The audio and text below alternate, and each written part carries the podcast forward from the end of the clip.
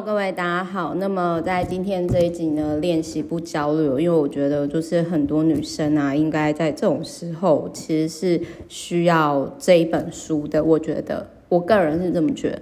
但这个有川真由美呢，她是日本鹿儿岛出生哦，是一个比较日本无拘无束的乡下地方，这可以解释为什么她人生我觉得挺自由随性。为什么我待会会讲？她是熊本女子大学出身，然后呃。女子大学毕业，然后他有比较特别的是，他有在我的老家高雄念过大学，就是他是高雄第一科技大学毕业，然后是作家跟摄影家，然后当然除了创作之外，他曾经做过化妆品公司的职员、补习班老师、科学馆导览、Uniqlo 的店长、和不穿作讲师、婚礼企划以及就是编辑等等。然后呢，同时他去了四十几个国家，也发表过短文。那他的作品很有趣，就是比如说工作能力强且运气莫名好的人习惯，三十岁开始或者是三十岁停止女性感动心灵的话，虽然理所当然，但不太懂得职场女性规则，以及女性上班族在三十八岁之前要做好的准备等等。那我觉得他的这几本书呢，很多都对于女性呢来讲，我觉得是。挺重要的，为什么？因为我觉得我今天才刚跟我另外一个老板的朋友聊到说呢，就是我觉得因为父权社会下，就是说通常如果有自己事业不是隶属于男生的女性，好啦，比如说像我这种比较就是诶、难搞的女生哦、那我们本身本来就是都要有一定程度上的心灵程度上的强大。呃，因为这个东西哦，就是因为，呃，我我这边没有什么僭越的意思啦，但是我觉得这个作者呢，他就是很像，我觉得他很像日本版的朵朵吧，就是朵朵类型的，就是说，我觉得真由美他的文章，就是说，在你很沮丧的时候。他的有些观点，我觉得是值得去参考，甚至就是他会让你挺温暖的，可能会让你很温暖。但是问题是呢，就是说，可是我觉得我在看这本书的时候，我我不知道是不是因为我自己小公司开五年，然后我本身个性也比较没有那么的女性化或者是温柔。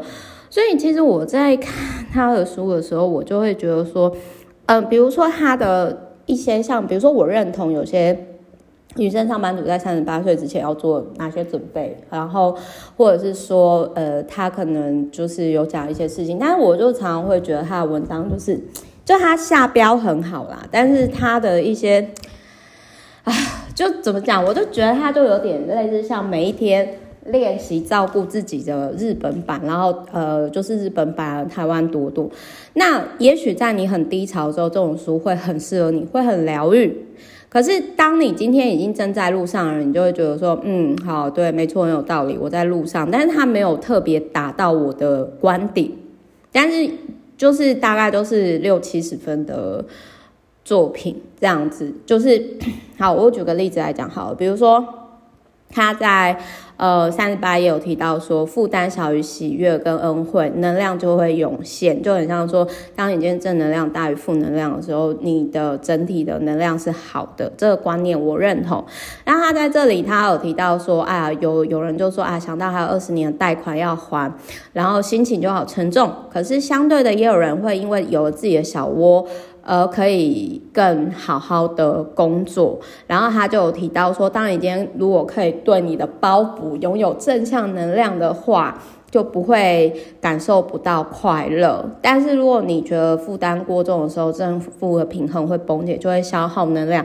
那但是各位有没有注意到这件事情？就是说我想要听的不是讲这种冠冕堂皇的话，我想要听的是当你。真的房贷压力很大的时候，你是怎么化解？因为我看到这一段，我就会觉得说，这个人他绝对没有自己扛过房贷的压力。那他今天他可以过得岁月静好，是因为他很幸运，有人帮他负重前行。那当然很有可能是我自己观念太主观啊，所以会有点抢。可是我的感觉就是，这个作者就是说，他的就是我觉得真由美的作品就是说。呃，当你压力很大的时候，很疗愈。可是如果你真的要解决问题的时候，没有办法完全去看，因为有点太隔靴搔痒了。就是一句话来讲，就是他可以过如此岁月静好，是因为有人帮他负重前行。那为什么我会这样讲？因为我某些程度上也是这样啊，因为我知道说，比如说我也去超过四十几个国家。旅游，然后对，也许我童年不快乐，但是我知道说，至少呃，我的爸妈没有贷贷款，没有什么妨碍车贷什么，我也不用给家里生活费。光是这一点，我的起跑点就已经呃，已经超过很多人了。那然后再来，他还有提到说，还有别人不会消减心理的。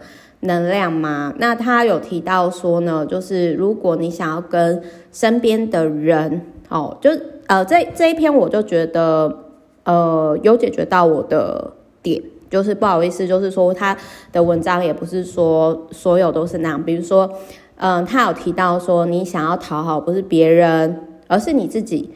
如果你能够拒绝与无法拒绝，也都是一种选择，既然是你的选择，就要负起责任。如果你不希望被人讨厌，跟万一别人讨厌我怎样，这两种并没有绝对关系。如果拒绝就遭到讨厌，那是对方的问题。那但是如果你不说出清楚自己的想法，你只会让别人更焦虑。所以就是当你要拒绝的时候，你可以说事实上真的是怎样，然后去作为你拒绝的理由。那他还有提到，就是说，呃，活在别人世界里不使劲也得出得来的能量，就是这我也很认同。就是他有提到说，依附别人过日子哦，你将永远无法消除不满的情绪。可是活在自己的世界，那种不安却可以靠自己的力量消除。所以就是至少这个，我觉得就是有点，我我觉得我很认同，这也是为什么我会发展出自己的事业，而我真的没有办法当贵妇名媛，就是有点类似像男生的附属品这种概念。然后再来还有提到说，这个我也很认同，所以他说，当你一心想配合别人，想变跟别人一样，你会没有办法发挥原本应该有的。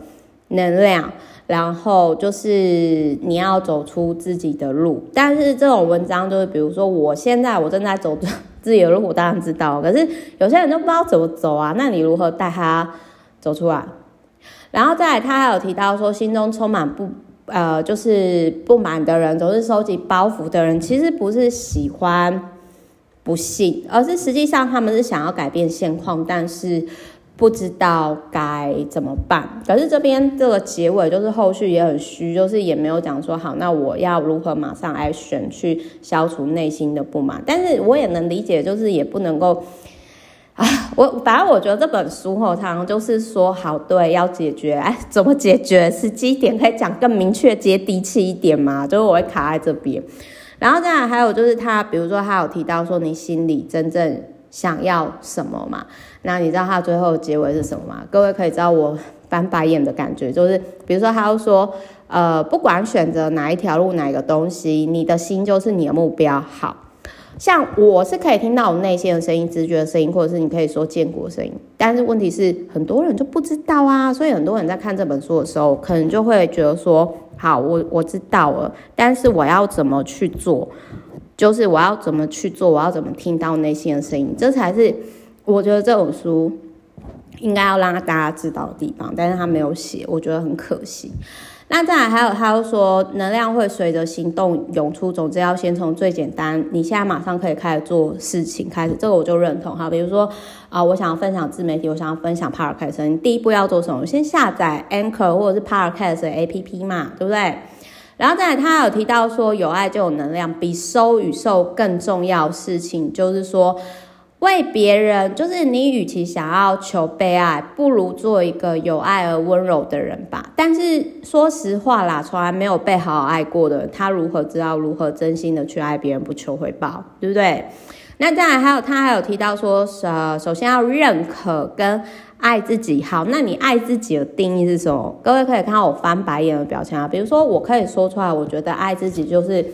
活出原厂设定的自己，比如说你是美人鱼，你就活出美人鱼的样子；你是、哦、会爬树的猴子，你就是活出猴子三大王的样子。但是如果你现在是美人鱼，你没有必要去活在猴子的死去。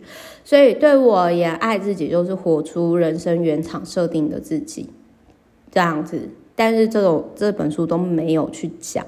可是我知道这个作者他他的文字是真的很疗愈，只是我觉得对于想要解决问题的人看这本书，可能就会觉得，真的是有点翻白眼。然后再来，他有提到说，相信自己好运的人就会好运，运气会造访所有人，这个我也很认同。就有一句话是说，嗯，当你今天摆出很开心快乐姿势，哎。很神奇的是，你开始就会快乐，就很像说，呃，在我成为畅销作家之前，我其实就是，呃，我就我就真的想象说，OK，我签书会的状态，啊，或者是在我比如说我们公司的订阅服务破百万之前，我就想象我已经破百万的样子。所以其实我是认同，重点在于说你是不是相信。然后另外他有提到说，快快挣脱才是赢家，怎么对待憎恨这个包袱？你与其说。原谅不如说不想背心，不把不想把心思放在负面能量身上，这个其实我超级认同的，因为你与其就是见不得别人好，就是呼应到他最后这边，我想要分享是说，怎么对待嫉妒这个包袱，就是随时随地的终止包袱，就是他有提到说，不管是什么样的人都有不同立场，也有追寻不同的道路，然后说。当你发现被别人嫉妒的时候，你不被赞赏的时候，不用在意，不妨呃，就是站在对方的立场，然后这时候就是伙伴就会出现。